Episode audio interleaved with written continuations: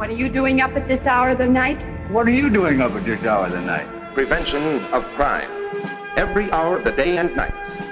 Movie. Break! Is the team that protects your property and you.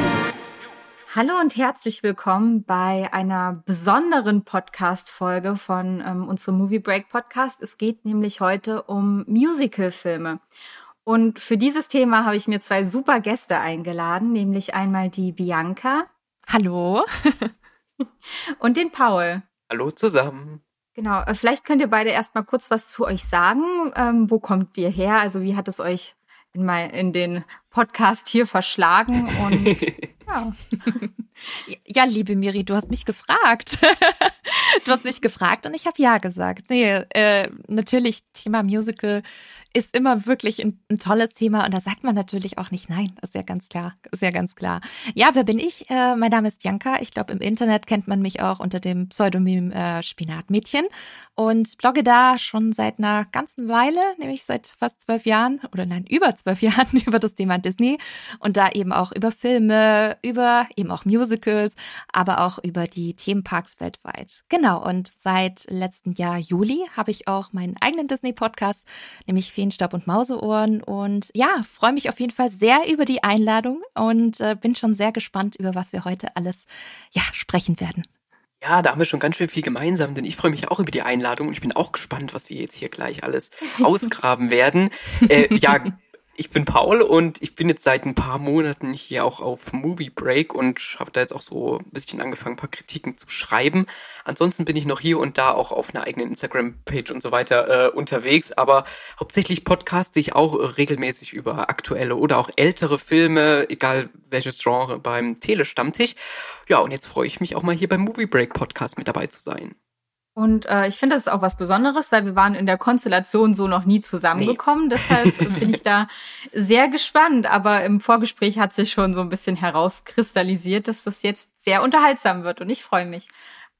Ich glaube, um erstmal so ein bisschen in das Thema einzuleiten, ähm, in Musicalfilme, Musikfilme, da hat der liebe Paul nämlich was vorbereitet und wird uns jetzt mal aufklären, wo da der Unterschied liegt.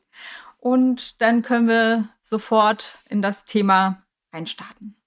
So viel habe ich gar nicht vorbereitet. Das Einzige, was ich äh, rausgesucht habe aus einem Film, das nennt sich die Geschichte des, äh, aus einem Buch, das nennt sich die Geschichte des internationalen Films und da wurde bei der Entstehung von Hollywood Musicals wurde auf den Unterschied zwischen Musicalfilm und dem Musikfilm eingegangen und ja, jetzt erstmal so ist es vielleicht dasselbe und dort wurden eben so ein paar Merkmale herausgestellt, die sich wo sich diese beiden Sachen vielleicht doch ein bisschen unterscheiden, ob und inwiefern wir das heutzutage antreffen oder inwiefern diese Begrifflichkeiten oder diese Unterscheidung überhaupt noch Sinn macht, das sei jetzt mal dahingestellt. Also erstmal im Musikfilm, das ist eher sowas, was ähm, zum Beispiel in den 1920ern irgendwie so in aller Welt entstanden ist. Aus Großbritannien kam das aus Frankreich und heutzutage vor allem auch in Indien sehr populär ist. Und früher gab es da eben meistens die Künstler in den Hauptfiguren, es gab Integration von Bühnenauftritten und in Amerika war es dann vor allen Dingen so Musikmelodramen, die dann zum Beispiel auch so schwere Themen wie eine unglückliche Liebe oder Kindstod behandelten. Und das war so diese Richtung, in der der Musikfilm ursprünglich, sage ich mal, ging.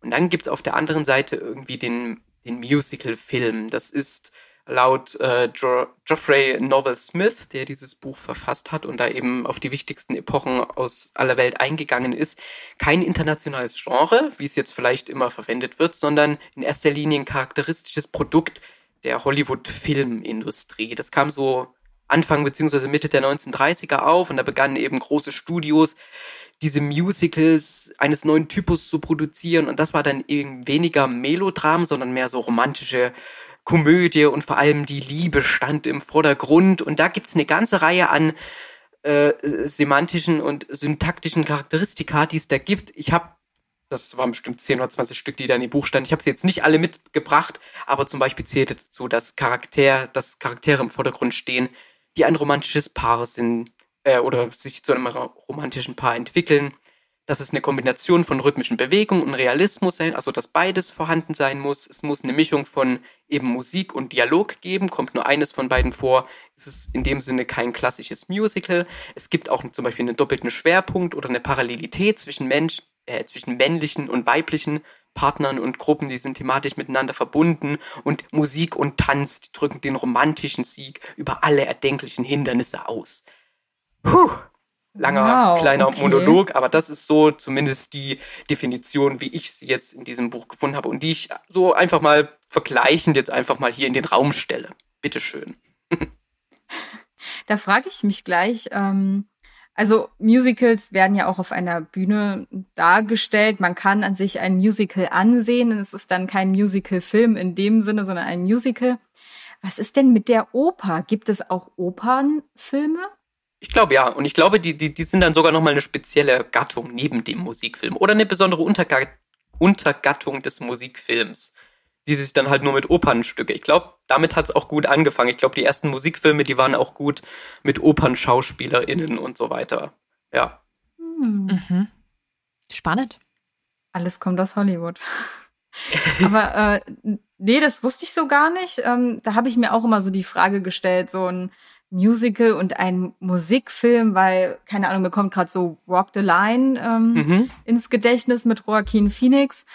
Das ist ja kein Musical in dem Sinne, sondern das ist ein Musikfilm, in dem die Musiknummer eine große Rolle spielen, aber es ist ja nicht, dass die da ihre Dialoge singen. Also wahrscheinlich ist das auch so ein äh, Merkmal, dass Dialoge gesungen werden. Ja, also im, Mhm. im Wechselspiel quasi. Ich kenne auch zum Beispiel Mhm. einen Film, der, wo nur gesungen wird und der würde jetzt unter dem, unter diesem Gesichtspunkt nicht zu den klassischen Musicals zählen. Natürlich, äh, mittlerweile hat sich das so aufgedehnt und auch diese Handlungsabschnitte, es siegt nicht immer die, die Liebe und wir haben dann auch später wahrscheinlich auch Musicals, in denen es mal nicht um Liebe geht, zumindest nicht vordergründig.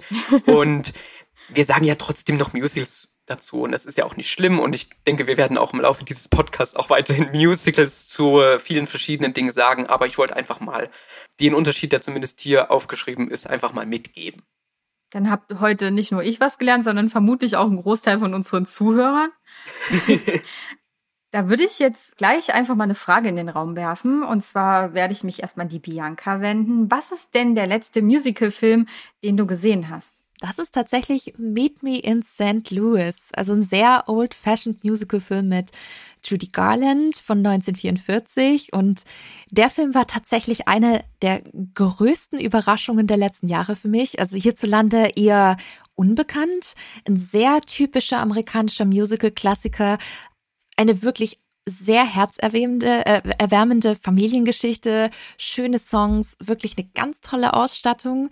Und ich habe mir danach sofort die Blu-ray geholt, leider aus Import, als Import, weil die gibt's äh, aktuell nicht in Deutschland, weil der hat mich so beeindruckt. Und ich weiß nicht, gerade in Pandemiezeiten, das, das ging mitten ins Herz. Das war richtig toll. Sehr klassisch zwar.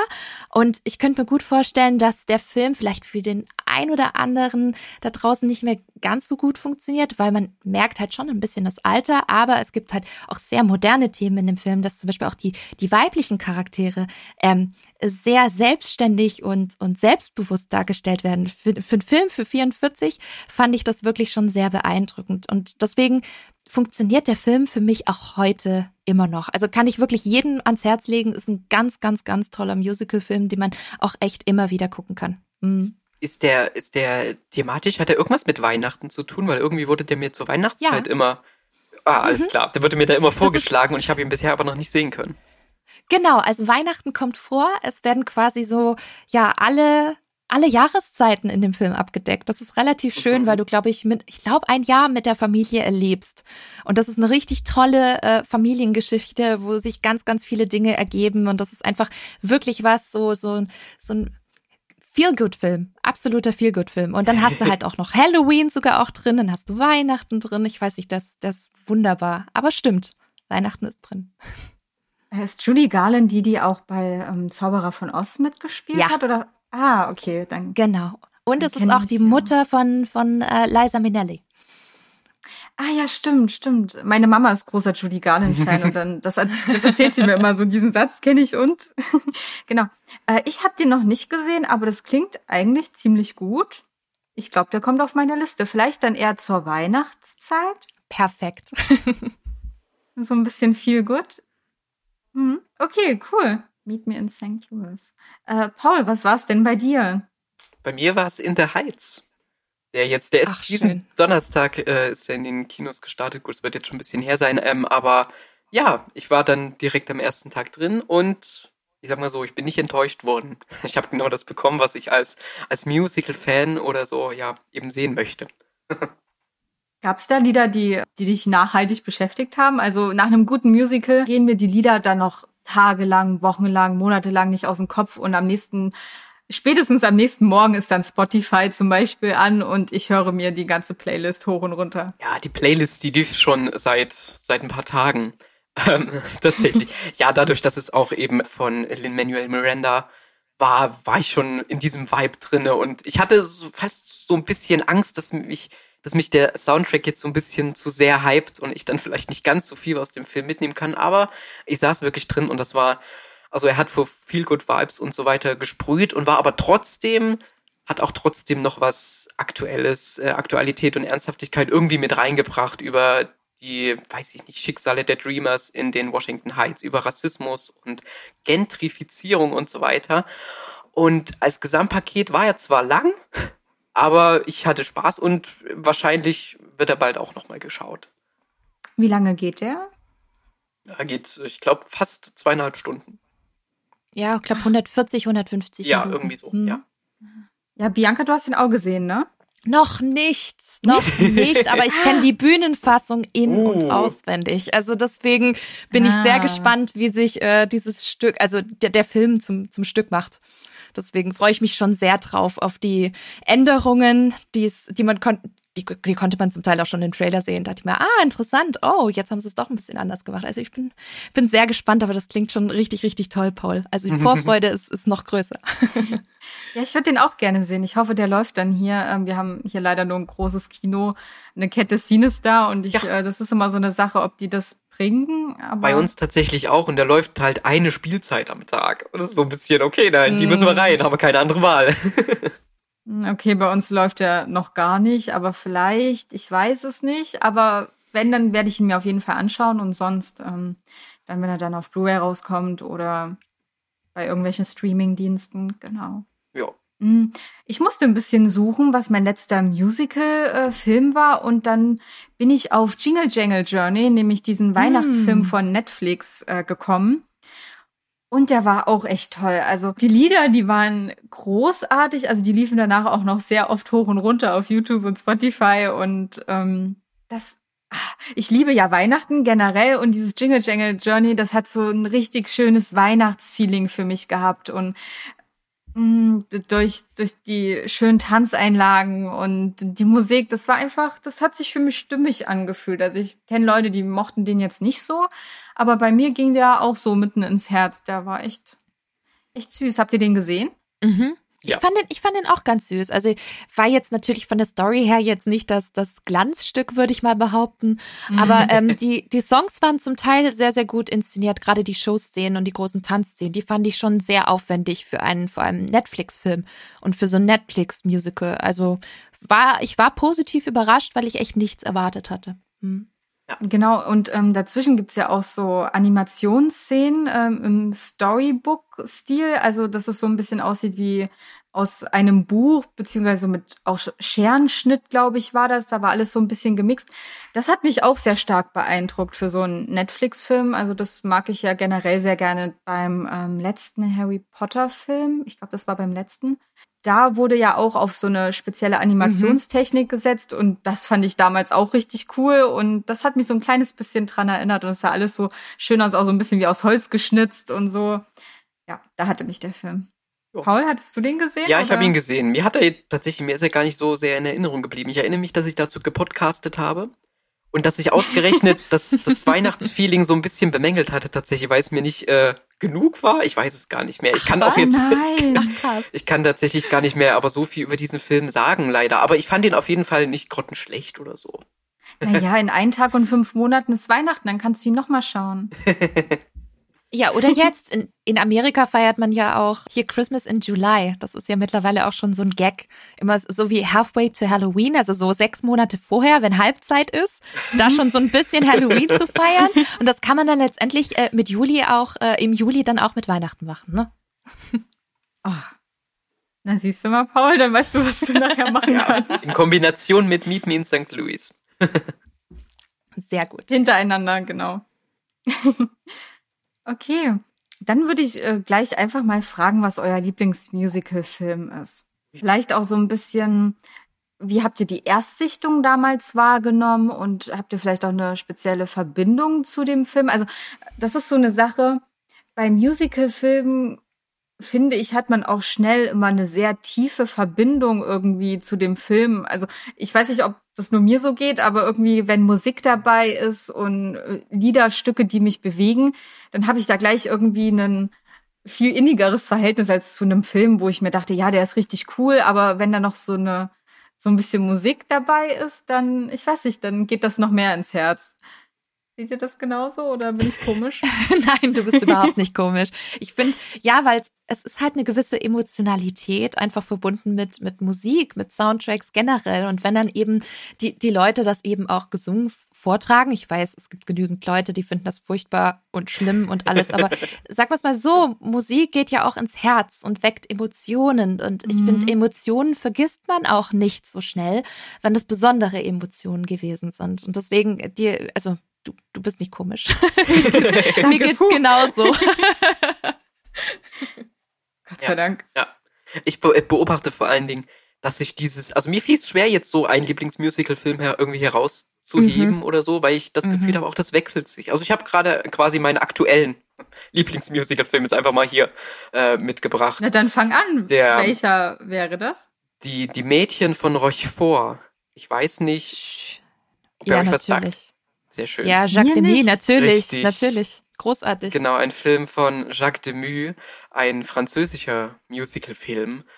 Und das ist quasi so ein quasi dritter Teil einer, seiner romantischen Trilogie, die aber eigentlich alle unabhängig voneinander schaubar sind. Und die Mädchen von Rochefort, da geht's, also es geht unter anderem um die Zwillingsschwestern äh, Delphine und Solange und die beide leben in Rochefort und die eine arbeitet als Tanzlehrerin, die andere, die gibt Übungsstunden am Klavier und der Zuschauer, der verfolgt so deren Leben und Lieben quasi in dem kleinen Städtchen und es gibt einen Jahrmarkt, auf den hingearbeitet wird. Es gibt die verschiedensten Irrungen und Wirrungen und es ist ja, wahrscheinlich aktuell mit einer meiner Lieblingsmusicals. Der ist sorglos, der ist freudig, der ist kunterbunt und zum Beispiel auch für Filme wie La La Land auch eine Inspirationsquelle gewesen. Und ja, also ich finde ihn echt wunderschön.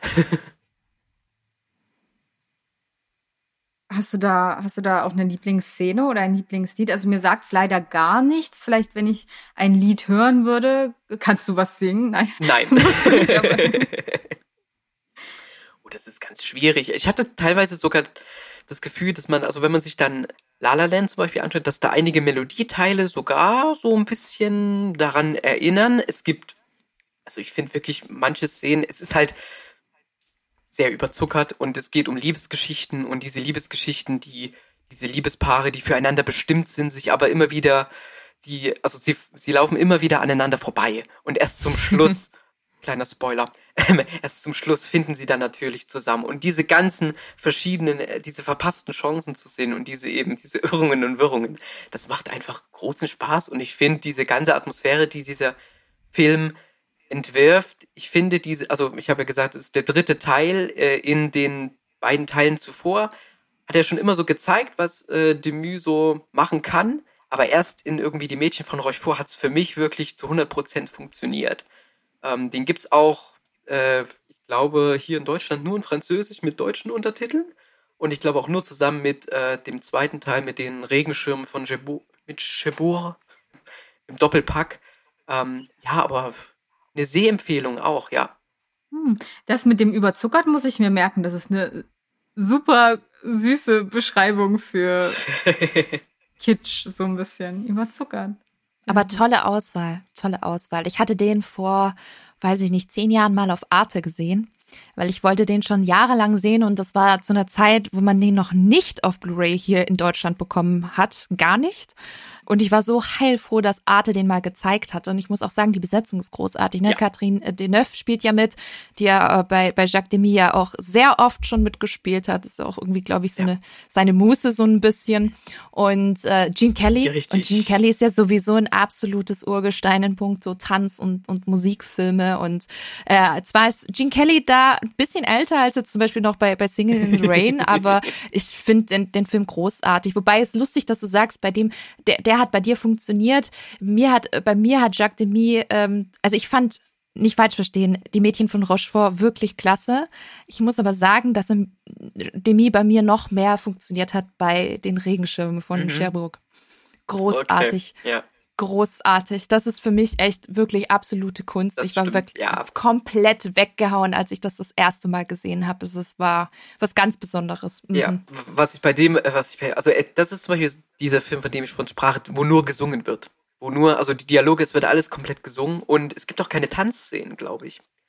Und wo, wo zum Beispiel ähm, dann die Regenschirme für mich sehr gut funktionieren, ist dieses Ende. Das Ende ist wahrscheinlich eine, oh, es, ist, es spricht auch so ein bisschen gegen. Das Ende ist dann nicht so überzuckert. Das Ende ist sogar fast schon so ein bisschen bitter oder ein bisschen tragisch.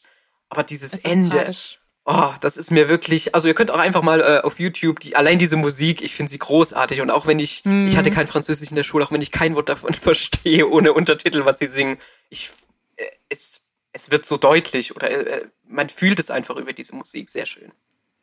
Ja, wirklich schön. Mhm. glaube, ich weiß, was ich äh, nach der Aufnahme hier mal anmachen werde, so wie ihr beide schwärmt. Kaufst dir im Doppelpack, weil das, Richtig, äh, ja. wie, wie Paul gerade schon gesagt hat, kriegst du auf DVD nicht. Also ich habe den zu Hause auf, auf ich glaube Blu-ray. Habe ich mir den auf Blu-ray gekauft? Guck, Die ich sehen weiß auch klasse aber aus, die sehen auch klasse Ja. aus noch, ja. Tolle Box und da kriegst du beide Filme nämlich zusammen. Deswegen gleich danach Mm. noch zu Amazon oder anderen Händlern und dann dir das holen. Ne? Also richtig, kann, kann ich nur. Ja, genau, kann ich nur empfehlen. Ich war richtig, richtig begeistert. Ja, aber ich habe es gerade schon angesprochen mit Gene Kelly und so. Das führt mich zu meinem Lieblingsfilm im Musical-Bereich, nämlich Singing in the Rain. Singing in the Rain. Es gibt viele, ich, für mich genauso schwer wie bei Paul zu sagen, boah, das ist der Lieblingsmusical-Film, weil ich glaube, wenn man das Genre Musical mag, gibt es sehr, sehr viele unterschiedliche Filme, die, die einem da gefallen. Aber wenn ich mir wirklich einen rauspicken müsste, der, der mich sofort völlig gecatcht hat und wo ich sage, boah, ja, der ist es, das ist Singing in the Rain. Mhm. Großartiger Film, wunder, wundervoll getanzt, so viel Spielfreude und, und äh, positives Gefühl, was da einfach rüberkommt, dann ist die Story noch nett. Da sind dann echt gute Gags drin, die selbst, selbst heute noch äh, funktionieren. Und ich finde generell, das macht diesen Film so besonders aus. Er funktioniert heute noch in meinen Augen eigentlich zu 100 Prozent. Und ich war völlig weggeblasen, weil ähm, auch die, das Erzähltempo ist super cool und super knackig. Und gerade viele Ältere sind da doch ein bisschen träge und ein bisschen schwer. Gerade in puncto ja, aktuellen Sehgewohnheiten überhaupt nicht bei Singing in the Rain. Und Gene Kelly ist einfach, sorry, der, der kann's halt einfach, ne? Also so ein Charmbolzen. Und dann tanzt er und singt er und, ach Gott, großartig. Ja. Ja, wa- was soll man dazu noch sagen? Ich fand ihn, glaube ich, als ich ihn zum ersten Mal gesehen habe, ein bisschen lang. Aber allein dieses, also allein die ganze Aufmachung und dann, wie gesagt, diese Szenen, das reißt dann doch mit. Ja. Ja, Musicalfilme müssen lang sein, Punkt. Ja, das sind, das hatte ich, genau, das hatte ich auch äh, mir aufgefallen, als ich hier mal so ein paar Zeiten rausgeschrieben habe. Ich glaube, bisher stand keiner in der Liste, der so 90 Minuten lang ist, sondern die sind alle äh, 120 und plus. Passt. High School Musical ist bestimmt 90 Minuten, Oh vielleicht Gott, okay, 70 hab ich sogar. Sollte man aber auch gesehen haben, wenn man Musicalfilme mag. Tatsächlich gehört das auch dazu. Ja, ja, du lachst. Du Ja, lachst. es gibt aber ein paar Lieder, die gehen, äh, gehen einem nicht so aus dem Kopf von High School Musical. Also Mhm. irgendwas haben die da schon richtig gemacht. Hat was, hat was. Und Kenny Ortega hat wirklich ganz äh, echt coole Szenen da zusammengeschustert, muss man echt sagen. Also so, so trashig ja manchmal Disney ähm, Channel Original Movies sein können, so kultig ist auch ähm, High School Musical, finde ich. Ja. Finde ich auch. Also damals habe ich den auch so oft gesehen, High School Musical, auch den zweiten Teil. Und klar, die Charaktere sind überzeichnet, die Geschichte ist jetzt, aber Na klar, Mhm. auch Sharpay und das Ganze, um Gottes Willen. Aber Gott, das, die Filme machen trotzdem Spaß, ne? Mhm. Ähm, Ja, genau. Also mein Lieblingsmusicalfilm ist Le Miserable und ich glaube, das ist halt auch so ein bisschen ein modernes Aushängeschild für äh, Musicalfilme. Also das kennt ja eigentlich fast jeder. Der Film kam 2012 raus und ähm, der basiert auf einem Musical und das Musical basiert auf äh, einem Buch von äh, Victor Hugo, genau, nämlich Die Elenden. Das habe ich mal versucht zu lesen, kam aber elendig langsam voran, ähm, weil das so ein, ja, der, der hat halt sehr viel über Charaktere geschrieben, die für die Geschichte keine große Rolle spielen, hat dann aber den irgendwie, weiß ich nicht, 100 Seiten gewidmet, wo du erstmal das Leben von, weiß ich nicht, die, diesem Papst, äh, nicht dem Papst, ähm, wie nennt man das? Priester, genau, irgendwie am Anfang wird so ein Priester charakterisiert und was er da alles macht und das geht so Seitenellen lang und dann liest man und liest man und kommt nicht voran und da habe ich dann damals aufgehört, weil ich mir das auch aus der Bibliothek ausgeliehen hatte und irgendwann war halt die Ausleihzeit rum. Und dann ist es zurückgegangen. Aber vielleicht gebe ich dem Ganzen noch irgendwann mal eine Chance. Das klingt ähm. so wie mein äh, Leseerlebnis von Herr der Ringe tatsächlich. ähm, da wurde auch mhm. über Seiten hinweg erzählt, wie ein Hobbit aussieht und wie viele Haare er auf den Füßen hat. Und da dachte ich mir, nee, Leute, nee, so nicht. Die Filme waren großartig. Mhm. Ich habe es versucht, aber es ging einfach nicht. Deswegen, ich, ich fühle mit dir. Das ist schon echt heftig, wenn man dann was anfängt zu lesen und du hast dann voll den Elan und denkst, ja, komm, jetzt, jetzt liest ja. Le, Le Miserable und dann denkst du so nach 20 Seiten, ach komm, geh mir weg. Ja, ich glaube, man muss es entweder mögen oder nicht. Also zum Beispiel bei Game of Thrones ähm, ist es ähnlich. Also da wird auch ganz viel über Charaktere ähm, erzählt und geschrieben, die dann vielleicht, weiß ich nicht, 20 Seiten später sterben, aber du hast wenigstens 100 Seiten vorher erstmal erfahren, ähm, was der zum Mittag gegessen hat, so nach dem Motto. Das ist schon, das muss man mögen, glaube ich. Genau, mhm. aber um jetzt äh, zum Film zurückzukommen, ich habe, ähm, ich wollte den damals im Kino sehen, habe aber meine Mutter, mit der ich sonst immer in Filme gegangen bin, äh, nicht überzeugen können weil sie kann kein ähm, Englisch und dann immer Untertitel lesen. Das fand sie dann auch blöd und da hatte sie nicht so die Muse. Und da habe ich meine Tante gefragt, weil die konnte auch ganz gutes Englisch, weil die äh, war mal Englischlehrerin und dann haben wir uns zusammen den Film angeschaut. Ich glaube, das ist auch das einzige Mal, dass wir zusammen in einem Kinofilm waren und ich weiß ganz genau, wie krass ich den Film fand. Also der hat mich richtig, richtig stark bewegt. Vor allem ähm, das Solostück von Eponin Mhm. Eponin ist auch einer meiner Lieblingscharaktere. Ähm, on My Own. Und das hat mich so stark bewegt, dass ich zu meiner mündlichen Abschlussprüfung in ähm, Musik on my own gesungen mhm. habe. Ich wurde auf dem Klavier begleitet von meinem ähm, oh. Musiklehrer. Und das war so toll. Also zu, genau, also da spüre ich eine sehr starke Verbundenheit zu diesem Film und auch zu diesem, ähm, zu diesem Lied. Und worum geht's überhaupt? Das haben wir gemeinsam herausgearbeitet in einer Gruppenarbeit. Es geht um die französische Revolution und ihre Opfer. Wer das mehr hast du schön gesagt. Wer mehr erfahren möchte, kann das äh, kann sich den Film gerne anschauen. Also er lohnt sich sehr. Und was ich damals auch total toll fand, dass die äh, Vocals komplett am Set aufgenommen wurden. Also die sind da nicht extra in ein Studio und haben das dann nochmal eingesungen, sondern ähm, das wurde direkt am Set aufgenommen und ich finde, das hört man auch. Also da sind richtig ungefilterte Emotionen dabei. Das fand ich echt stark. Mm, und er hat drei Oscars gewonnen. Make-up-Ton und ähm, Nebendarstellerin. Genau, und hatte auch noch weitere Nominierungen. Und ähm, der Film ist von Tom Hooper inszeniert. Also Tom Uiuiui. Hooper ist der Regisseur. Ja. Mhm. Der, ähm, der vor nicht allzu langer Zeit ein bisschen aufmerksam äh, auf sich gemacht hat, nämlich mit seinem neuesten Musicalfilm Cats, den ich hier jetzt erstmal so in den Raum werfen werde. Er hat sonst noch so Filme gemacht wie The Danish Girl, was kein Musicalfilm ist, aber hm. genau. Ähm, ja, das ist mein Lieblingsmusicalfilm. Le Miserable. Und ich glaube, das wird er auch für sehr, sehr lange Zeit noch bleiben. Und mein Traum ist es irgendwann, ähm, das richtige Musical zu sehen auf der Bühne. Musst du nach London fahren dann? Fliegen, besser gesagt. Fahren, ja. fliegen. Ich weiß gar nicht, ähm, wurde das irgendwann auch mal auf Deutsch adaptiert? Ja. Und Mhm, in den 90ern. Da hat das ganz lange in Duisburg gespielt. Mhm.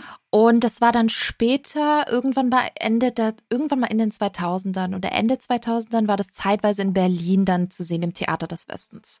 Und ich glaube danach tatsächlich nicht mehr.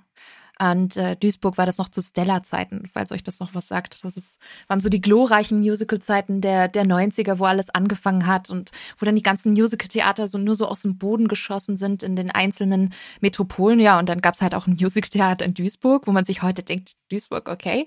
Ähm, Mhm. Aber da hat tatsächlich äh, recht lange äh, Les Miserables auf Deutsch gespielt. Mhm. Ach krass. Hm. Na dann, vielleicht, vielleicht kommt es ja noch mal nach Deutschland, weil ähm, ich würde es jetzt nicht mein Lieblingsmusical nennen, aber ähm, ich liebe Wicked und ich habe Mm, Wicked mhm. aber noch nie gesehen als Musical leider und jetzt spielt es ab dieses äh, ab diesem Jahr Herbst wieder in Hamburg. Aber in einer anderen Version, als man sie ursprünglich kennt. Das muss man auch dazu sagen. Also wenn du wirklich die Originalversion sehen möchtest, Ah. vom Broadway und die wir gerade noch in London sehen können, dann geh nach London, weil dort sind auch die Tickets günstiger, nur so als kleiner Tipp. Da kriegst du auch mal was für 60 Pfund. Ah, Mhm. Okay, okay, guter Tipp. Ja, gut, das werde ich mir notieren. Aber ich hatte mich ein bisschen gefreut. Das glaube ich. dass es wieder in Deutschland spielt, aber ähm, ja. Hm. Ich würde sagen, wir haben jetzt sehr klassische Musical-Filme genannt, aber es gibt ja auch noch Einträge in das Genre, die vielleicht den ein oder anderen Filmliebhaber, der sonst nichts mit Musicals, äh, Musicalfilmen anfangen kann, so ein bisschen in das Genre lockt. Und da fiel mir als, also ich habe überlegt, was gibt's denn für interessante Einträge äh, in das Genre? Und da fiel mir als allererstes Sweeney Todd ein von Tim Burton. Mhm. Weil Ja, warum? das ähm, ja, warum, genau. Ähm, geht es, es geht da auch ein bisschen um die Liebe, aber es geht auch um sehr, sehr, sehr viele Liter Kunstblut, die da über, über den Bildschirm fließen. Und in der Hauptrolle haben wir da den wunderbaren Johnny Depp, der, ich glaube, er hat die Rolle bekommen, obwohl ihn niemand ähm, hat singen hören vorher. Also er hat einfach die Rolle bekommen und dann kam erst raus, dass er auch singen kann. Irgendwie. Habe ich gelesen. Und äh, ja, ich glaube, mit Sweeney Todd kann man auch etwas anfangen, wenn man sonst nicht so Fan von gesungenen Dialogen ist. Wie seht ihr das denn? Ähm, also erstmal finde ich, dass er neben Johnny Depp ja noch äh, zum Beispiel wunderbar Helena Bonham Carter und auch Mhm. ähm, Sacha Baron Cohen und auch Alan Rickman, äh, also Ja, so viele ja auch Stars äh, zu bieten hat, dass ich wirklich sagte, beim ersten Mal war ich schwer beeindruckt. Es hat ein bisschen nachgelassen, muss ich ehrlich sagen. Und jetzt irgendwann, ich weiß nicht, ob ich ihn irgendwann mal zu viel geschaut habe. Und jetzt kriege ich jedes Mal, wenn da dieser eine, ich habe seinen Namen schon komplett vergessen, dieser eine Mann singt irgendwann zu einer Joanna.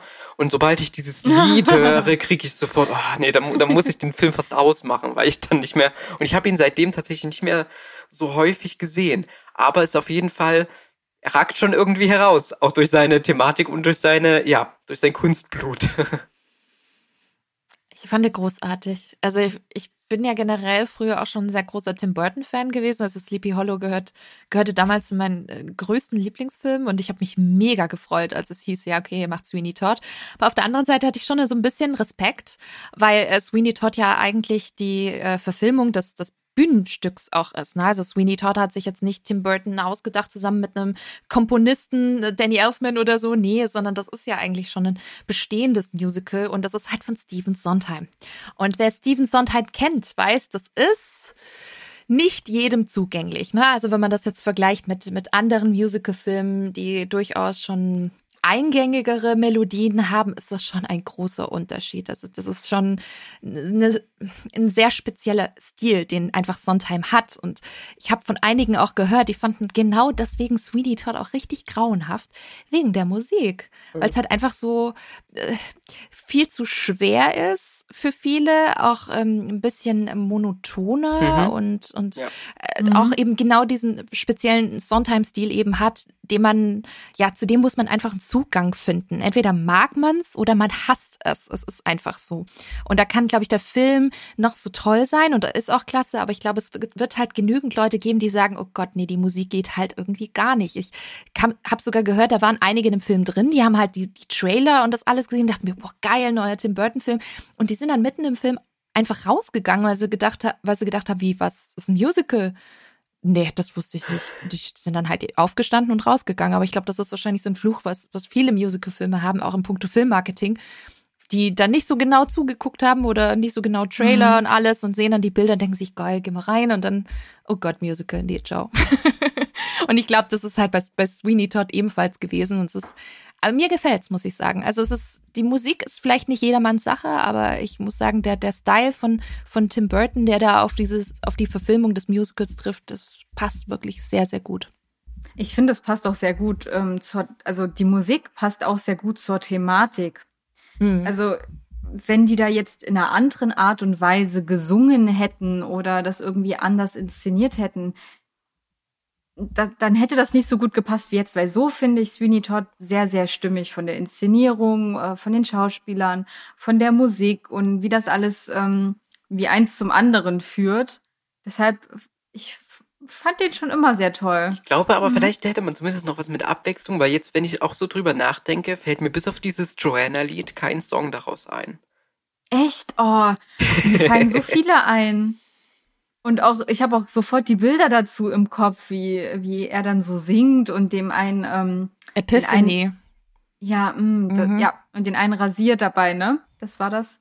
Nee, das Oder? war der andere. Nee, Epiphany ist ja der, der, der Song, wo er, wo er sich quasi völlig reinsteckt. Das, der, der Solo-Part, der am stärksten ja. ist von, mhm. von Johnny Depp, der ist sehr, sehr stark. Dann das Intro allein schon, die Betonung, dieses mit dem, also hier. Das Lied über die, The Demon ja. mit Barbara of Fleet Street. das ist, das ist schon so charakteristisch. Also. Oder das Lied ja. über diese Fleischpasteten. Ja, natürlich. Mhm. Mhm. Ja. Paul, ja. uns fallen da ein paar ein. Aber du hast recht, du hast recht. Joanna ist tatsächlich der Song mit dem höchsten Ohrwurmpotenzial. Da gebe ich dir vollkommen recht. Ja. Mhm. Leider. Leider, weil ich finde den auch nicht so gut. Also ich weiß auch, dass das ähm, ein Lied ist, das mochte ich nicht so sehr aber es war dann irgendwie im Kopf drin, leider. ja. Habt ihr denn noch äh, andere Einträge in das Genre, wo ihr sagt, so, hm, das ist jetzt untypisch, aber es gehört dazu? Uh, also ich, boah, ähm, ich weiß nicht, wie sieht's denn mit Sound of Music aus? oder äh, im Deutschen. Sehr untypisch. Meine, ja, ich, das halt wollte ich nämlich jetzt gerade fragen, weil ich hatte den äh, in Erinnerung, dass der gar nicht so viele Musical-Einlagen hatte. Doch, das, der, der strotzt ja davon. Also ist tatsächlich auch Vielleicht einer meiner ich die anderen auch Favorites. vergessen. ähm, Doch, also ich finde, boah, da könnte ich dir so viele aber, Szenen aber zum Beispiel, aber, aber ist ja nicht die komplette, also die komplette letzte halbe Stunde schlägt er ja komplett um. Das stimmt. Und hat auch, glaube ich, dann stimmt. da keine großen Musical. Also natürlich das eine äh, Do Re Mi, was ich wirklich, also das, ja, das ist wirklich, das hat sich auch in meinen Kopf gebrannt. Ähm, für immer wahrscheinlich. Äh, aber tatsächlich ist mir auch da das so und eben genau durch das Ende, das, wo es ja fast dann auch schon, also wo es ja richtig spannend wird, was man ja bei Music oder richtig aufregend und äh, bedrückend Also wenn ich mir die Liederliste durchgehe, komme ich auf 16 Stück. Ja, aber der geht auch lang. Der geht auch lang, aber trotzdem sind 16 nicht schlecht, finde ich, für sowas. Es gibt, mehr bietet mehr. Es gibt Filme mit der Länge, die haben nur fünf. Also von daher finde ich 16 schon relativ gut für, für, für Sound of Music. Ja, okay. Mhm. Ich glaube, ich werfe noch mal äh, Jesus Christ Superstar in den Raum. Also es ist ähm, Jesus Christ Superstar, da meine ich äh, den Film von 73. Und der basiert ja auf dieser Rockoper von ähm, Andrew Lloyd Webber und Tim Rice. Und den haben wir tatsächlich im äh, Musikunterricht durchgenommen. Das heißt, wir haben den Film gesehen in Etappen, haben dann auch immer Lieder daraus gesungen, äh, gemeinsam einstudiert. Leute sollten sich dann ein Lied aussuchen, mussten das dann singen, wurden benotet. Also so dieses typische, wie es halt so damals im Musikunterricht war. Und ähm, den finde ich, glaube ich, recht untypisch wegen der Geschichte. Mm.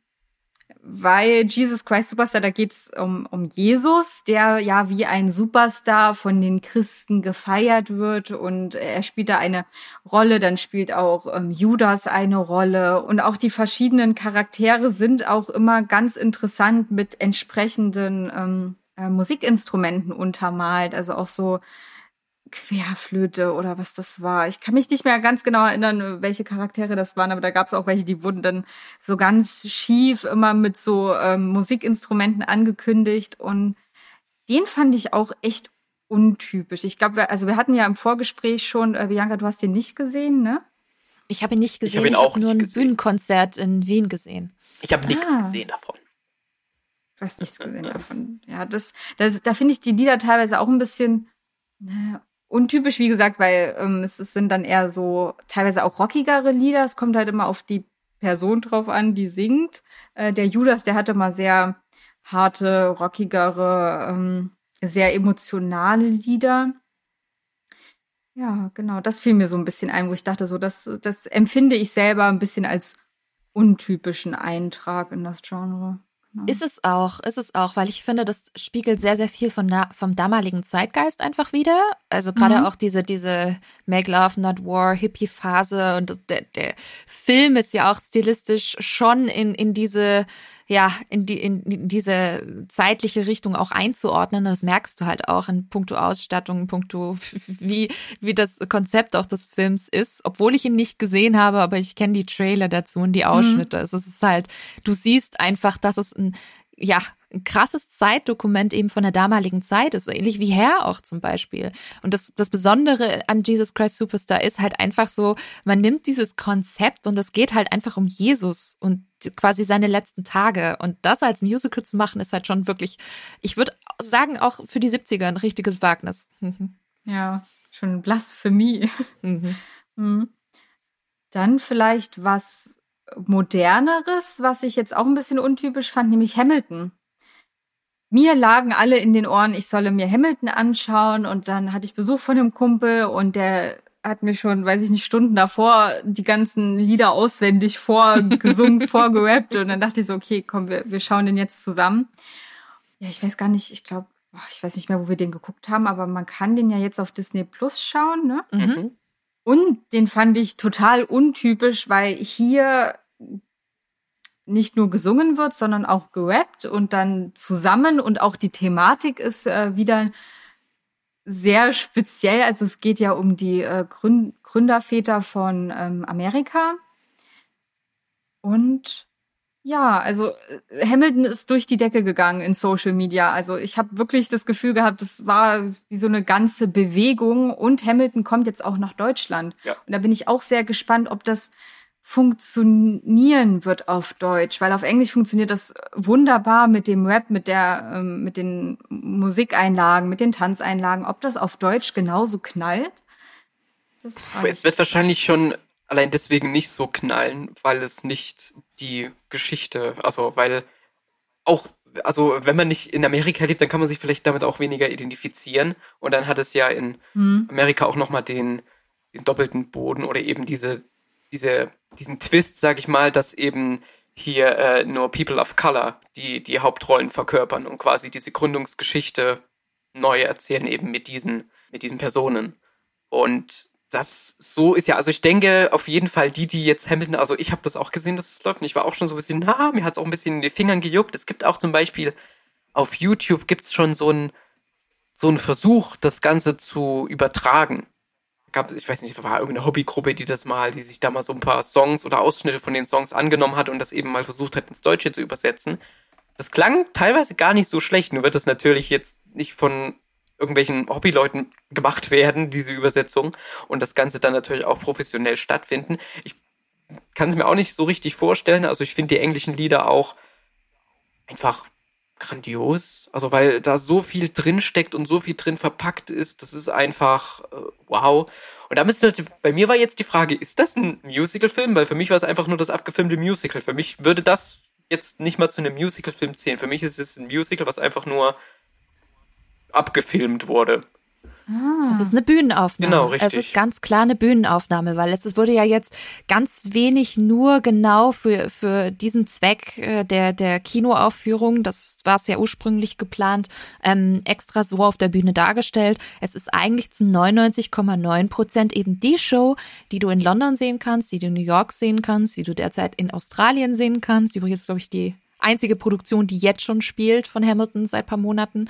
Mm, und ja, tatsächlich hast du vollkommen recht, es ist nicht wirklich eine Verfilmung eines Musicals, sondern es ist wirklich genau die Version, die du auch im Theater sehen kannst. Und das Beste halt eben mit der Original Broadway Cast. Und ich glaube, das ist halt dieses oh ja. Besondere daran, dass es wirklich die Original Broadway, Broadway Cast ist. Ich meine, ähm, jetzt nichts äh, in, in puncto Hype, weil ich bin echt überhaupt nicht ein Fan davon zu sagen, oh, es gibt nur eine wahre Besetzung und die ist die von damals, von der Premiere. Ich habe es damals ähm, ein paar Monate nach der Premiere in London gesehen und danach noch zweimal und ich muss sagen, die London Cast ist auch wirklich exzellent gewesen, durch und durch.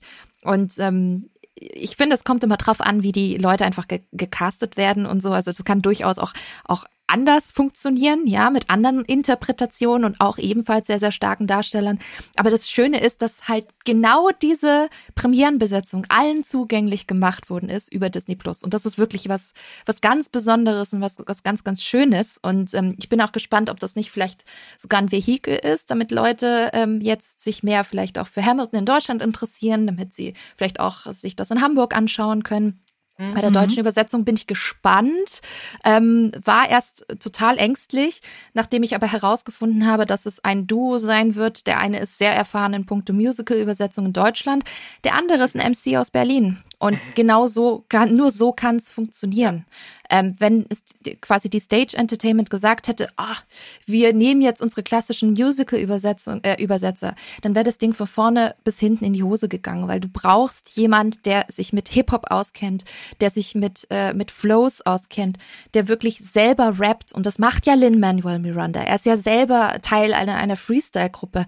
Und deswegen finde ich das sehr, sehr gut, dass sie das tatsächlich auch in Deutschland ähm, ein bisschen ernster an, an, angehen, indem sie auch Leute aus dem Hip-Hop-Metier mhm. Und das ja. finde ich super. Mhm. Deswegen bin ich, bin ich gespannt, wie es wird. Also ich bin immer noch irgendwie so eine kleine Grundskepsis ja. ist noch da, aber äh, ich bin einfach gespannt, wie es klingt. Also und dadurch, dass halt auch Lin Manuel höchstpersönlich eingebunden ist und sich auch ein paar Sachen anhör, angehört hat und gesagt hat, er findet es gut. Ich meine, es muss approved sein von ihm. Hey, wieso nicht? Hm? Boah, ich find's, ich find's wirklich, äh, also diese Komplexität und ich glaube auch, dass das ist ein Musical. Ich weiß gar nicht, ob das oder eine, also eben jetzt die die Bühneaufnahme. Äh, ich weiß nicht, ob die so vielen Leuten auch jetzt im Musical-Film-Fan-Bereich tatsächlich zugänglich ist, weil ich finde, man muss, nee. also es ist, mm -mm. ich habe das mit einigen äh, meiner Freunde geguckt, die auch immer gerne Musical-Filme mitgucken und das ist schon echt, der geht auch sehr lang.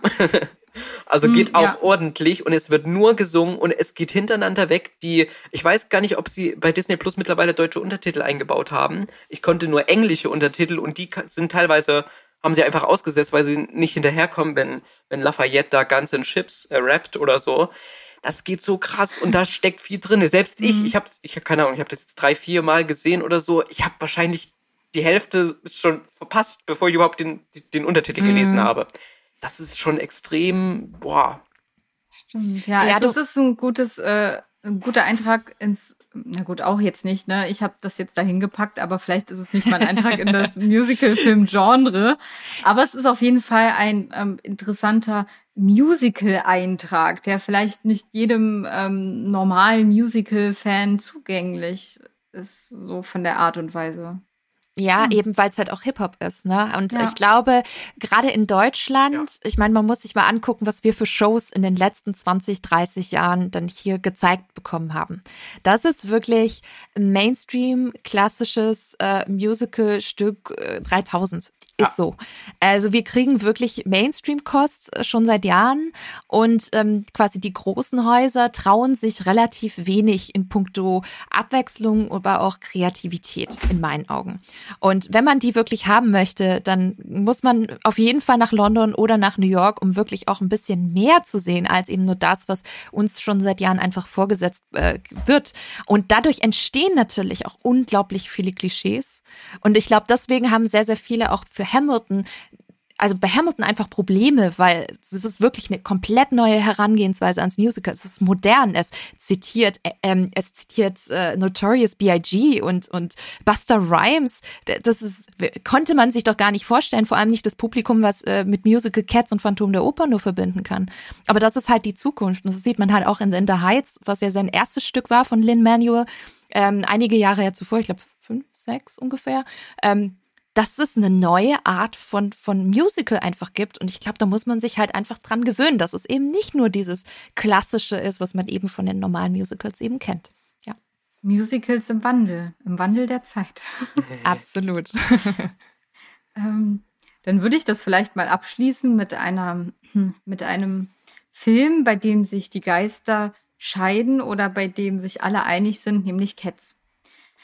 Cats habe ich im Kino gesehen. Da war ich sogar mit Stu drinne, Paul. Da ja. habe ich nämlich gesagt, ähm, kommst du, wir schauen jetzt Cats und danach gehen wir essen. Vielleicht hätten wir zuerst, vielleicht hätten wir zuerst essen gehen sollen und dann den, weil danach saßen wir, also wir haben uns angeschaut. Also dieser Film hat uns nachhaltig geprägt und verändert. Natürlich kannte ich die Lieder von, von Cats. Also da gibt's ja, wie gesagt, die Klassiker, die man dann einfach kennt. Aber ich musste sagen, so von der Geschichte hatte ich nicht so viel Ahnung und bin dann einfach so in den Film reingegangen und es war sehr, sehr merkwürdig, diese Schauspieler zu sehen, die da mit CGI zu Katzen gemacht wurden. Und dann, dann war diese Geschichte auch so sehr, schon sehr sexualisiert teilweise und das war einfach sehr, sehr, sehr merkwürdig anzusehen und das war auch wirklich ein Film, also das passiert mir nicht oft im Kino, wo ich echt auf die Uhr geschaut habe und mir dachte, wann ist das vorbei? Wann ist dieser Horror? Also ich kann nicht mehr. So ein, zwei Lieder gingen noch, da dachte ich mir so, ja, okay, wenn das jetzt so weitergeht, dann schaffe ich das äh, bis zum Ende durchzuhalten. Aber teilweise, also da, da, hat so vieles nicht gestimmt an diesem Film. Ja, das war ja. ganz, ganz merkwürdig. Wie habt ihr den, wie habt ihr den empfunden? Das ist tatsächlich, beziehungsweise das Musical habe ich tatsächlich damals in der Schule behandelt und habe daraus sogar dieses äh, das Mondlicht äh, auf Deutsch gesungen damals vor der Klasse. Aber egal. Oh. Ähm, den Film habe ich auch. Ich habe, ich nehme, ich muss kurz ein kleines bisschen ausholen. Ich habe, ich nehme ja immer so regelmäßig mal an Filmgewinnspielen oder so teil und ich gewinne sonst nie was. Außer ein großes, also ich habe ein Film-Fan-Paket quasi gewonnen und da war Cats dabei. Gut, zumindest zu meinem Glück, ich musste nicht für diesen Film zahlen und konnte ihn mir dann hier, weil irgendwie war schon so nach diesem ganzen Bass, der dann doch mitkam, war schon so eine gewisse Neugier, ich weiß nicht, ob man das so nennen kann, mit dabei, weil, also so ein gewisses Verlangen, mhm. ja, ich will es jetzt schon sehen. irgendwie. Ich fand ihn, glaube ich, nicht äh, komplett schrecklich, aber auch überhaupt nicht gut. das heißt, was ist denn komplett, also nicht komplett schrecklich, aber auch nicht komplett gut? Nicht für eine komplett. Wertung von der Skala von, von 1 bis 10? Drei von 10, glaube ich. Okay. ja, ich glaube, da, da wäre ich auch ungefähr gewesen von der Bewertung her. Mhm. Ja, also mhm. zumindest, ich konnte auch die, die, die äh, nicht hingucken und dann habe ich mir halt so das Gedudel ein bisschen angehört. Was denkt ihr, äh, woran lag's? Ich glaube, diese ganze CGI-Sache ist ihnen sehr auf die Füße gefallen, so ein bisschen. Mhm. Und irgendwie auch äh, die Chemie zwischen den Charakteren hat für mich auch nicht so gestimmt. Und dann war doch dazwischen irgendwie, irgendwie Jason Derulo und Taylor Swift. ganz krudes Showlaufen irgendwie, oder? Hatte ich das Gefühl, da waren ja schon, also waren ja richtig große Namen dabei. Ja, und irgendwie haben sie die aber auch richtig schlecht ja. eingesetzt, also gar nicht eingesetzt. Ich glaube, der Fehler war schon, als es äh, ja, als diese Entscheidung gefallen ist, wir, wir, wir machen aus Cats ein, ein Filmmusical weil jeder, der, der Cats als Bühnenmusical mal gesehen hat, weiß, dass es eigentlich sogar mehr eine Revue ist. Also jede Katze hat ihren eigenen Song, weil es basiert ja auf, und das muss man ja sagen, das kann man den Filmemachern ja gar nicht vorwerfen, auch nicht den Musicalmachern, wobei, gut, man entscheidet sich daraus, ein Musical zu machen. Aber es basiert ja auf einem Kinderbuch von T.S. Eliot, wo es genau darum geht, diese einzelne Katzen halt vorzustellen. Ja, das ist schon weird, daraus ein Musical zu machen. Gut, es funktioniert halt für Familien super gut. Aber jeder, der dich schon mal gesehen hat, auch in puncto Outfits und sowas, weiß, was das für Film? Und als sie das äh, in den News gebracht haben, Cats wird äh, real verfilmt, dachte ich mir, Gottes Willen, wie wollen die denn das machen? Das kann nur schiefgehen. Und siehe da, es ist wirklich schiefgegangen. Also ich finde, das war schon der größte Fehler. Und wenn man sich entscheidet, glaube ich, Cats zu verfilmen, dann muss man da ein gewisses Konzept einfach haben. Und ich finde auch dieses Konzept ist einfach eine Katastrophe. Also auch diese CGI-Dinger, das ist, das ist ja grauenvoll, wo sie noch die, die Puperzen irgendwie weggemacht äh, haben mit, mit äh, CG, die ja eigentlich drin waren. Und also so ganz, ganz schlimm. Und ähm, ich bin mit der Bühnenfassung quasi groß geworden. Das war mein aller, allererstes Musical als Kind. Und deswegen kann für mich die Show nicht ganz so schlecht sein, weil es einfach ein äh, Nostalgiefaktor bei mir ist. Ich glaube, mhm. aus heutigen Zeiten, im Vergleich mit Hamilton oder In the Heights, ist ja klar, also da ist Cats schon angestaubt. Aber ähm, es hat schon irgendwie noch ein bisschen was Besonderes. Und dann zu sehen, ich war nicht im Kino, ich habe mich geweigert. Und ich habe gewartet, weil ich mir dachte, dieser Film wird früher oder später bei einer 99-Cent-Aktion bei Amazon Prime rauskommen. Ich habe lange warten müssen, aber dann war er endlich da und ich so, yes, Cats 99 Cent ist gekauft. Und jetzt gebe ich mir das Ganze. Und ich war echt auch schockiert, wie schlecht auch schöne Szenen aus der Bühnenversion umgesetzt worden sind oder sogar komplett gecuttet worden sind. Das fand ich auch richtig, richtig schade. Und ähm, das, was du gesagt hast, Miri, mit den, mit der, mhm. auch mit der Harmonie zwischen den Leuten, war überhaupt nicht vorhanden. Und gerade davon lebt ähm, diese Show. Es ist ein Ensemblestück. Es ist ein, ein Ensemblestück von ganz, ganz vielen Leuten, die zusammen ein Ganzes ergeben und diese, diese, ich sag's jetzt mal, Kassenpräsentation machen, aber wirklich, du merkst, es ist halt ein ganzes Ensemble, das das uns erzählt innerhalb von knapp über zwei Stunden. Und dort sehe ich kein Ensemble. Das sind einzelne Leute, die, wie Paul schon gesagt hat, zusammengecastet worden sind, wild, Hauptsache man hat große Namen, aber richtig zusammen ein, ein großes Ganzes äh, ergeben, das, das tun sie alle nicht. Mhm. Und das ist echt schade. Mhm. Ja, ich glaube, ich habe immer noch so ein kleines Trauma davon, aber Verständlich. Ich würde einfach mal, ich würde einfach mal das nächste Kapitel aufschlagen. Ich meine, wir haben jetzt schon ein bisschen drüber geredet. Bianca, du hast schon erzählt, dass du in sehr, sehr vielen Musicals warst. Da würde mich aber mal interessieren, was habt ihr denn so an echten, also an echten, an Musicals live äh, miterleben können? Bei mir ist die Liste relativ kurz. Ich war nämlich bisher in einem und das war König der Löwen in Hamburg. So, jetzt seid ihr dran. Aber auch schön. Dann äh, mache ich mal weiter, weil ich glaube, meine Liste ist ein bisschen kürzer als die von äh, Bianca. ich habe mit meiner Tante, mit der ich auch Le Miserable im Kino gesehen habe, ähm, weil die wohnen in der Nähe von Stuttgart, haben wir ganz viel in Stuttgart gesehen. Äh, Tarzan, mhm. Mhm. Anastasia schön. und Aladdin. Aladdin ist äh, das Neueste, das haben wir, glaube ich, äh, 2019 oder 2018 äh, gemeinsam gesehen. Und das ähm, Aladdin, das war wahnsinnig, wahnsinnig mhm. gut. Ich mag auch den Film von Guy Ritchie, muss ich ganz ehrlich sagen. Also der hatte, da bei dem hatte ich auch richtig, richtig Spaß und äh, bei mhm. dem Musical hatte ich noch mehr Spaß, weil ich hatte nämlich das Glück, ähm, wir hatten einen richtig guten Genie-Darsteller. Also ich finde, Aladdin fällt, äh, steht und fällt so ein bisschen mit dem, mit dem mhm. Elan vom Genie-Schauspieler. Mhm.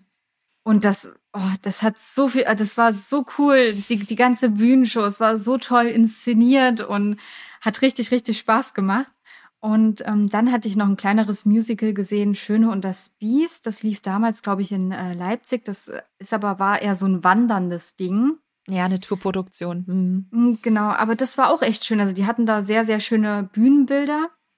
Und ähm, dann ist mir eh, also vorhin, als wir ähm, ge ähm, geredet hatten und du hattest London erwähnt, dachte ich mir so, irgendwas klingelt da. Ich war mal auf einer Klassenfahrt in London und da war ein Musical kostenlos dabei, so. Und wir sollten uns vorher in der Klasse einig werden, welches wir denn schauen wollen. Und es oh gab, je. es gab so Sachen zur Auswahl wie König der Löwen oder Queen oder keine Ahnung, also König der Löwen hätte sich alleine schon vom Geld her gelohnt, also wenn man das in London gesehen hätte. Aber alle wollten Dirty Dancing. Oh Gott. Und das ist noch nicht mein richtiges Musical. Das ist super schade. Oh. Es, es war leider auch mhm. richtig schlecht. Also mhm. die haben sehr, sehr schlecht leider gesungen. Unsere Plätze, also was auch, ich kann mich nicht mehr genau erinnern, aber was auch immer das da für ein Theater war, also oh, wie könnt ihr euch das vorstellen? Das war, war halt irgendwie wie so ein Loch unten war die Bühne und dann ähm, gingen die Reihen so im Kreis so so hoch in die Höhe sozusagen und wir saßen ziemlich ziemlich weit oben. Das heißt, wir haben so auf die Bühne runtergeschaut. Also das wie in einem Turm. Das war sehr, sehr merkwürdig. Ich kann mich auch nur noch bruchstückhaft erinnern. Aber ich weiß, dass ich sehr, sehr sauer war, weil König der Löwen hat ganz knapp verloren. Irgendwie zwei, drei Stimmen, weil alle Mädchen damals, also es war so eine Mädchengruppe, die hat da so, ah, wir wollen unbedingt Dirty Dancing, weil Dirty Dancing ist so ein schöner Liebesfilm und bla bla bla. Und ich dachte so, nein, wir haben die Möglichkeit, König der Löwen kostenlos zu sehen. In Englisch, so. Und dann, ach, ja, genau, das hatte ich auch noch gesehen. Und das war's eigentlich auch. Also ich habe eigentlich noch sehr, sehr viel auf der Liste, was ich sehr gerne sehen würde, weil ich bin großer Musical-Fan. Ja. Und ich war einmal in einer Oper, nämlich in dem Fliegenden Holländer. Hm. Ja. Hm. Okay. Bianca? Ja. ja, Gott, also ganz ehrlich, ich werde nicht alle Musicals aufzählen, die ich schon gesehen habe, weil sonst ähm, dauert das, glaube ich, schon eine Weile. Aber ich weiß, dass mein Show-Count im dreistelligen Bereich liegt. Also oh, im, im niedrigeren äh, dreistelligen Bereich, aber ich habe sehr viel gesehen. Also ich war damals mit, oh Gott, wie alt war ich da? 15, 16, sehr, sehr großer Musical-Fan. Ähm, jetzt in den letzten Jahren nicht mehr so viel gesehen, weil ich einfach sagen muss, gerade in Deutschland sind mir einfach die Ticketpreise zu hoch geworden. Und ich finde auch das Preis-Leistungs-Verhältnis aktuell nicht mehr ganz so gut. Also man, man verzichtet auf Orchestergrößen und man streicht das Orchester ein und Bühnenbilder und gleichzeitig zahlst du aber auch mehr. Und das, da, mhm. da bin ich nicht mehr so bereit, so tief in die Tasche zu greifen, wenn ich ehrlich bin. Also wenn es mal ein Angebot gibt, ja gerne. Äh, dann, dann auf jeden Fall. Ähm, und was ich immer sehr gerne mache, ist mittlerweile auch in London Shows gucken und das irgendwie mit einer kleinen Städtereise oder so verbinden, weil man da einfach mehr sehen kann und mhm. viele Dinge auch früher sehen kann. Bestes Beispiel Moulin Rouge, das kommt ja jetzt auch nach London in einer wirklich sehr opulenten Fassung. Also müsst ihr mal googeln, Moulin Rouge Musical oder Broadway eingeben. Broadway lief es ja schon. Ähm, ihr werdet baff sein, was das für ein Bühnenbild hat. Wirklich gigantisch. Und das ist schon toll, weil man oftmals nicht weiß, kommen die auch nach Deutschland? Wo kann ich das sehen? Und da kann ich echt nur sagen, Leute, guckt es euch auch in London an, weil gerade bei bestimmten Shows versteht man es trotzdem, wenn man auch nur ein bisschen Englisch kann. Und äh, ja, das ist halt wirklich schon was Besonderes. Also ich, ich weiß nicht, ich finde das toll. Ich gucke das auch noch regelmäßig, aber nicht mehr so regelmäßig wie früher noch als, als Teenie, wo ich ein ganz, ganz großer Fan war. Also ja, aber ich gucke es sehr, sehr gerne tatsächlich. Äh, kann ich da fragen, ob ähm, Konntest du auch schon mal was kostenlos sehen, weil du dann darüber geblockt hast? Oder hast du da echt jedes, also ich denke gerade an die Ticketpreise, die ich da blättern musste. Na gut, in meiner Teenie-Zeit habe ich auch noch ein, ein äh, Tanz-Vampire-Ticket für 60 Mark in der sechsten Reihe Mitte bekommen, ja. Ähm, das kriegst du mhm. heute nicht mehr. Das waren noch die, die letzten Stella-Zeiten oder die allerersten Stage-Zeiten, ähm, bevor Stella, also der erste Musical, ähm, Mogul so ein bisschen äh, ja so pleite gegangen ist und in die Insolvenz gegangen ist und dadurch gab es natürlich auch noch ganz andere Preise früher. Gerade gab es da ein paar so, so Young-Tickets, Studi-Tickets und da konntest du noch echt sparen. Aber ähm, nee, also ich wurde noch nie eingeladen ähm, und äh, wenn, dann mache ich das auch transparent. Aber ich habe durchaus das Glück gehabt, äh, bei ein paar Musical-Premieren dabei zu sein, aber auch nur, weil eine Freundin zum Beispiel Karten gewonnen hatte oder auch ich mal Karten gewonnen hatte und ja, weiß ich nicht, dann, dann ist man da tatsächlich auch in Stuttgart beim, beim Glöckner von Notre Dame zum Beispiel bei der Premiere gewesen. Ich war mhm. bei Elisabeth bei Aladdin. Wicked war ganz toll, weil es halt die Deutschlandpremiere war in, in Stuttgart. Das war wirklich was ganz Besonderes, weil es auch ein großes Herzen, Herzensmusical von mir ist. Ja, also ihr merkt schon, ich, äh, ich liebe tatsächlich Bühnenshows sehr, sehr, äh, sehr und tatsächlich ähm, mag ich es noch mal einen Ticken mehr als Musicalfilme, weil es halt einfach live ist. Es ist halt schon ja. doch ein großer Unterschied, ob man das jetzt wirklich am, äh, im Kino sieht oder zu mhm. Hause am Fernseher, egal wie groß die Leinwand ist, oder man wirklich, ich sag's jetzt mal, in der zehnten Reihe sitzt und das mit eigenen Ohren hört, wie das Orchester spielt. Oder wie du siehst, wenn der Darsteller singt und du siehst, dass er es jetzt tut und vielleicht dann ja. kommt mal die Spucke raus oder du siehst einfach, du bist mittendrin im Geschehen und das finde ich das Aufregende, warum ich auch immer wieder live aus solchen Musicals gucke, weil es halt einfach, es ist schon ein Erlebnis und das ist auch, äh, um auch nochmal den Bogen zu spannen, es ist sehr emotional, ne? Und das, was wir schon gesagt haben, dass das Musicals einfach im Gedächtnis bleiben, weil sie so emotional sind und das finde ich gerade live ganz, ganz toll. Ja. Ja, schön. Da beneide ich dich sehr. Ich hoffe, ich schaffe es auch noch sehr, sehr viele von meiner Liste abzuhaken. Das wäre echt toll. Bestimmt. Bestimmt. Wenn die Pandemie vorbei ist und wir hoffentlich dann ein bisschen mehr Normalität bekommen, dann, dann geht's bestimmt wieder los und dann hast du auch die Chance. Wenn du Tipps brauchst, sagst Bescheid. Ja. Dann würde ich jetzt mal die Fragestellung aufwerfen, woher kommt denn, also ich, ich empfinde, ähm, in, in, in dieser Filmszene gibt es eine sehr starke Hassliebe zu Musicalfilmen. Also es gibt Leute, die können damit überhaupt nichts anfangen und dann gibt es die totalen Verfechter von Musicalfilmen.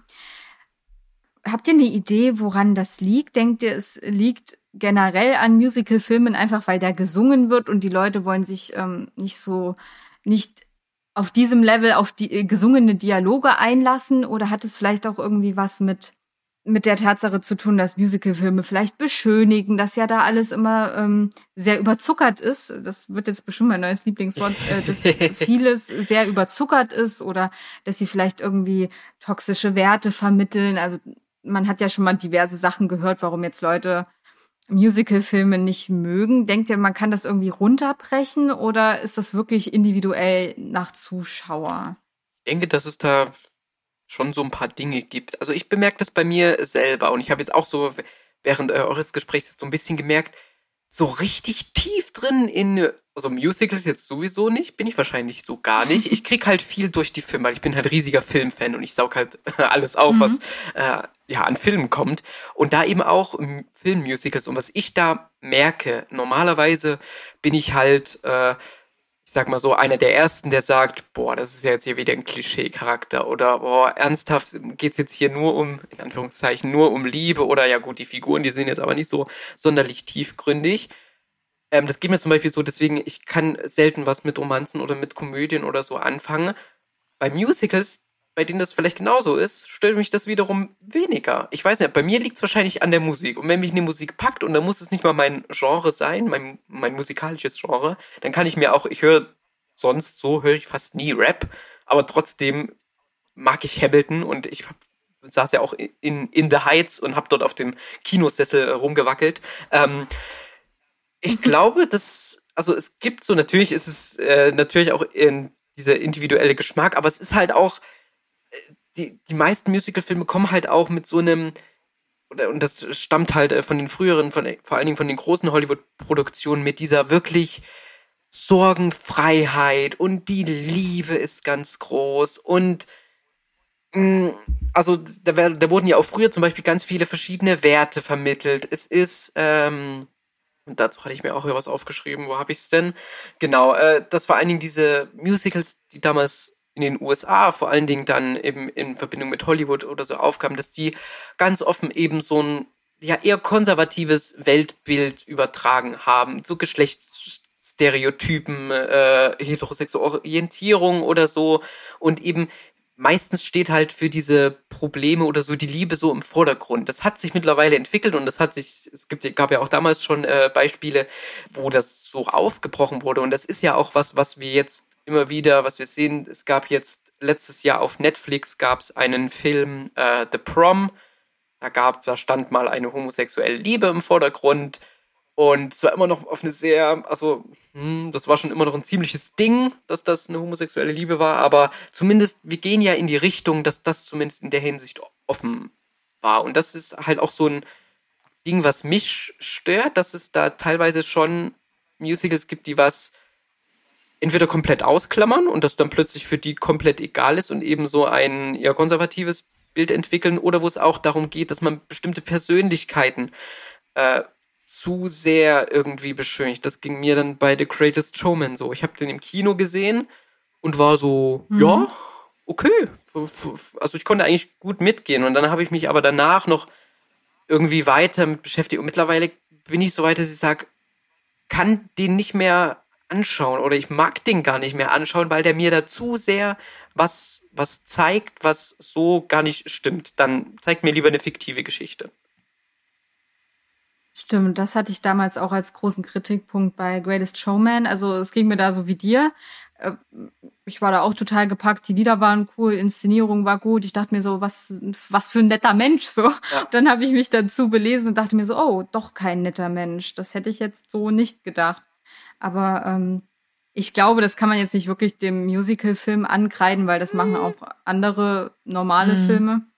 Ja, aber mhm. also, aber äh, Entschuldigung, äh, ich finde, dass das Musical das schon noch mal verstärkt, weil also einerseits zum Beispiel durch die Musik und durch diese allgemein durch diese Aufmachung von, wir haben Scheinwerfer, wir haben Konfetti oder wir haben, also ich finde, na klar machen, äh, beschönigen auch andere Filme oder so, können das einfach so ein bisschen äh, oder oberflächlich behandeln. Aber ich finde, durch diesen, durch dieses Musikalische oder durch diese Genre-Eigenheiten, nenne ich sie jetzt mal, weil mir nichts Besseres einfällt, wird das da nochmal verstärkter.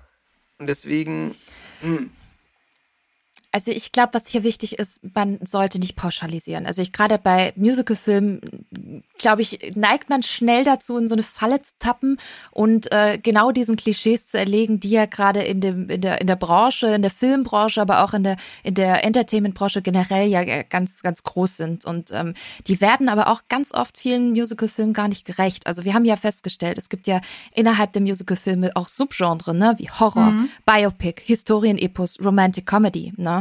Also Konfetti habe ich bei Hamilton nicht, bei Sweeney Todd auch nicht. Und äh, ja, einige klassische Filme aus dem Genre beschönigen. Aber die Frage ist, ist das was Negatives? Und dann muss man echt noch ein bisschen gucken, woher denn die Musicals kommen, aus welchen Zeiten die kommen und vor allem, welche Klassiker denn heute noch relativ groß sind. Und gerade die klassischen Filmmusicals haben sich ja rund um den Zweiten Weltkrieg vor allem entwickelt. Das war ja eine ganz, ganz große Hochphase. Oder auch generell zu Krisenzeiten, zur Ablenkung, zur Flucht aus dem Leben, aus dem Alltag. Es ist einfach schöne, gut gemachte Unterhaltung. Und das habe ich jetzt persönlich auch sehr, sehr stark gemerkt, jetzt während der Pandemie, ähm, gerade auch durch den Launch von Disney Plus, was für mich echt stellenweise ein absoluter Lebensretter war, ähm, weil da mir diese Filme einfach diese perfekte Flucht aus dem Alltag ähm, äh, ermöglicht haben. Und ähm, man konnte einfach vergessen, die Gedanken zu positiven Dingen schweifen lassen. Und das hat mir extrem geholfen. Und man kann auch nicht sagen, dass alle beschönigen. Also Miss Saigon ist tragisch, zeigt den Vietnamkrieg. Äh, Gott, furchtbar. Ähm, sie stirbt zum Schluss, macht Selbstmord nicht unbedingt schön. Les Miserables, wissen wir, wie alles endet. Da stirbt sowieso die Hälfte aller Hauptdarsteller. Sorry, Spoiler, aber ihr wisst es ja. Und Sweetie Todd ist mehr als blutig. Also da, das hat schon, ist schon sogar ein bisschen heftiger stellenweise als Sleepy Hollow und ebenfalls sehr tragisch zum Schluss. Ja, aber die sind also ja dann auch nicht, denke, die, aber die laufen ja dann nicht auch nicht unter dem Argument, dass sie zur Unterhaltung beitragen.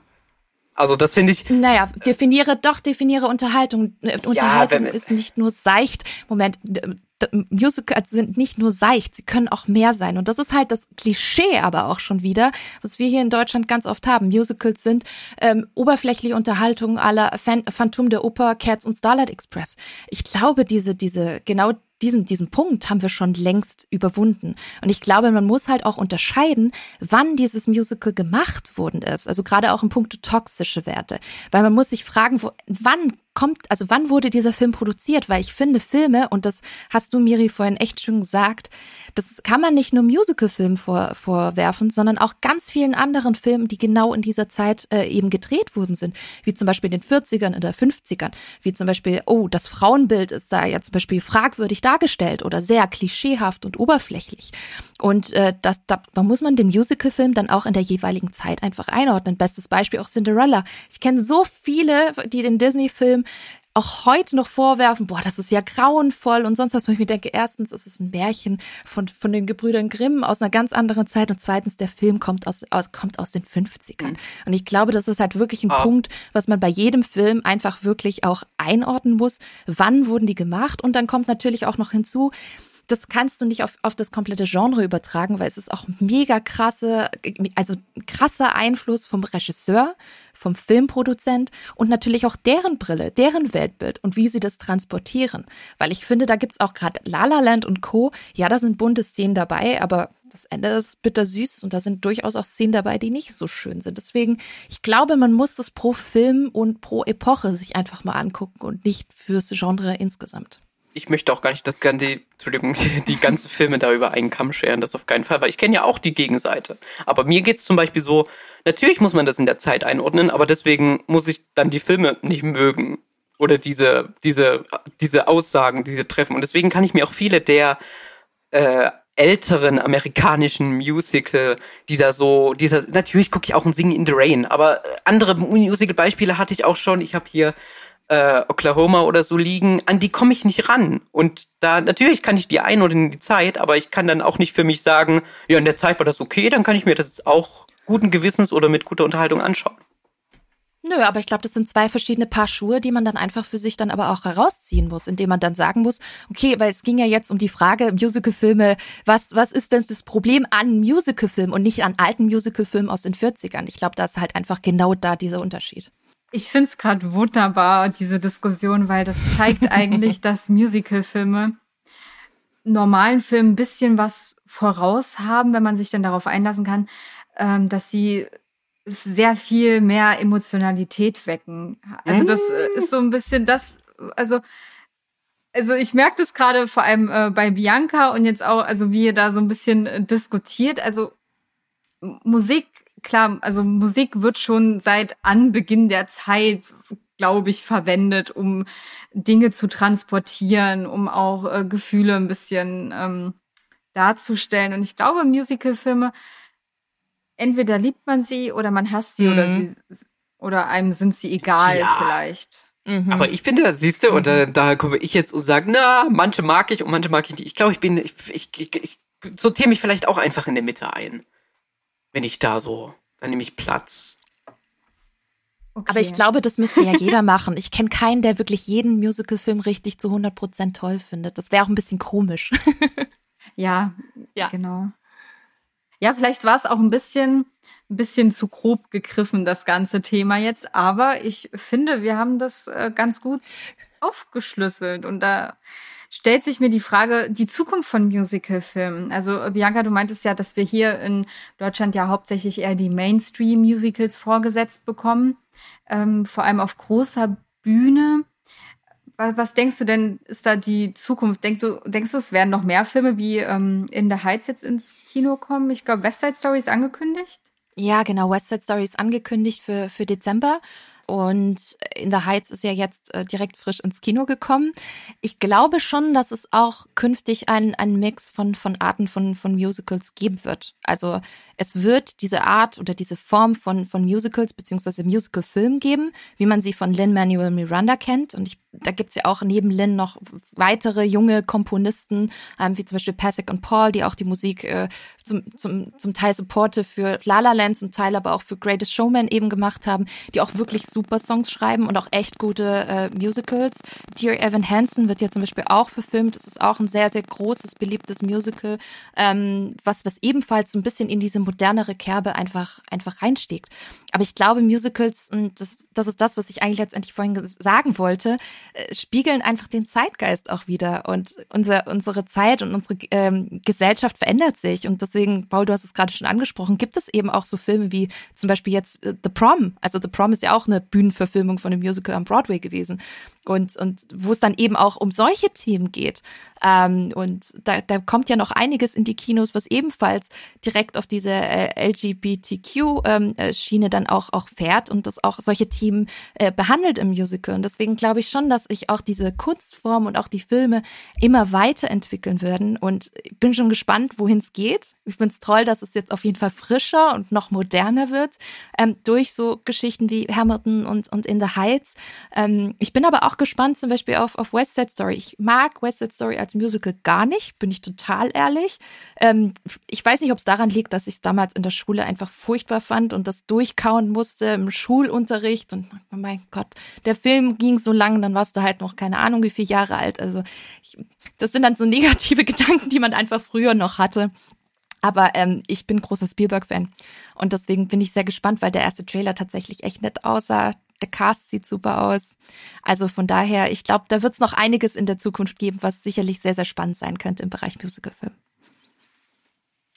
Ja. Das klingt doch positiv. Paul, was wünschst du dir denn? Weil du ja gesagt hast, du bist so ein bisschen immer so dazwischen was würdest du dir für Musicalfilme wünschen, um da noch ein bisschen mehr auf unsere Seite zu kommen, auf die, die die Musicalfilme lieben? Ich glaube, die äh, äh, Bianca hat das jetzt alles schon, äh, also dieses einfach dieses äh, noch weiter öffnen, was jetzt natürlich Ich kann eigentlich nur das unterstreichen, was Bianca gerade gesagt hat, weil sie wirklich das auch. Ich habe hier auch eine Liste, hatte mir noch ein paar äh, Punkte notiert und ich konnte sie theoretisch nacheinander abhaken, weil du sie wirklich alle gesagt hast.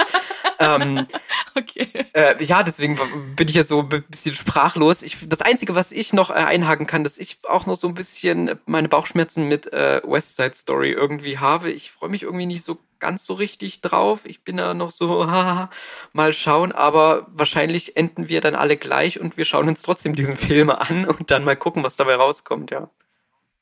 Also auf jeden Fall wird der angeschaut. Also Spielberg ist großartig. Und ich glaube, es ist auch erst, das erste Musical von Spielberg. Ja, und das sein, möchte ich ja. echt mal sehen. Das möchte ich echt mal sehen, wie der wirklich an so eine Kunstform filmisch rangeht. Bin ich total gespannt. Wie, es wird nicht gut. wir, wir verbleiben gespannt. Also bei mir ist es eher nicht so die Zukunft von Musicalfilmen, sondern die Vergangenheit, weil ich habe jetzt mitbekommen, dass ich echt viele Musicalfilme noch nicht gesehen habe. Das heißt, das wird jetzt meine private Hausaufgabe. Ich werde mir jetzt Filme auf die Liste packen und dann mal abarbeiten. Und ich denke, da wird sich die eine oder andere Playlist ziemlich gut füllen. Dann würde ich sagen, ich danke euch beiden sehr. Also ihr seid beide mit sehr viel Wissen äh, in den Podcast gekommen. Das finde ich total toll und es hat super viel Spaß gemacht mit euch. Und ähm, bevor ich jetzt die Abschlussworte spreche für den Podcast, würde ich ähm, erstmal an euch weitergeben. Da gebe ich jetzt erstmal Paul das Wort. Was soll ich denn jetzt sagen? Soll ich Tschüss sagen zu unseren Zuhörerinnen? Du darfst dich verabschieden so. oder du darfst noch mal ein bisschen Werbung für dich machen oder so. Ich habe keine Werbung. Ich sage einfach nur Tschüss und vielleicht hören wir uns ja bald auch hier beim Movie Break mal wieder. Tschüss. Ja, Miri, danke schön auf jeden Fall für die Einladung. Hat mir auch mega viel Spaß gemacht. Vor allem äh, das erste Mal in einem Podcast über Musicals zu reden. Das ist das allererste Mal gewesen. Es hat mich sehr gefreut. Ihr habt gemerkt, das ist ein Herzensthema von mir. Genau, falls, falls äh, jemand sich für, für meine Dinge interessiert, über die ich podcaste oder schreibe, dann sehr gerne einfach mal unter spinatmädchen.com vorbeischauen oder generell im Netz unter Spinatmädchen. Genau. Dann danke ich euch beiden Movie Break findet ihr ähm, einmal auf unserer Webseite und dann auf Instagram, äh, Twitter und Facebook. Und wenn ihr uns dann Like hinterlässt bzw. abonniert, dann seid ihr auch immer up to date, wenn wir vielleicht das nächste Mal über Musicalfilme 2.0 reden und dann über unsere Erfahrung von West Side Story im Kino. ähm, ja, dann danke fürs Zuhören und wir wünschen euch noch einen musikalischen Abend, Tag oder eine musikalische Zeit. Tschüss. Ciao. Tschüss.